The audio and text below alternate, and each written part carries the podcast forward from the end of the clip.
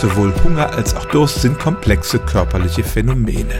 Unser Körper ist sehr daran interessiert, dass wir ihm regelmäßig flüssige und feste Nahrung zuführen und er hat ein ganzes System von Signalen entwickelt, die letztlich alle im Gehirn ankommen und uns dazu bringen, uns feste oder flüssige Nahrung zuzuführen.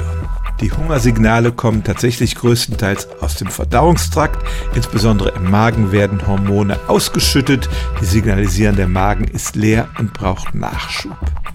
Echter Hunger unterscheidet sich von reinem Appetit. Wir essen ja oft aus Langeweile oder weil ein Stück Kuchen so verlockend aussieht. Richtigen Hunger spüren wir tatsächlich im Bauchraum, da grummelt es oder es entsteht ein Gefühl der Leere.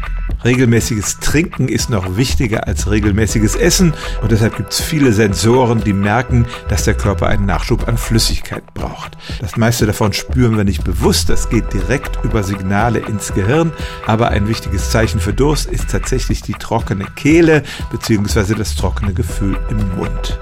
Und diese Sensoren sind es auch, die es dann spüren, dass man köstliches, frisches Wasser sich zuführt und so zu einem befriedigenden Gefühl führen. Und so stimmt es tatsächlich, die bewussten Sinneseindrücke für den Hunger kommen eher aus der Magengegend und die für den Durst aus dem Mund- und Rachenraum.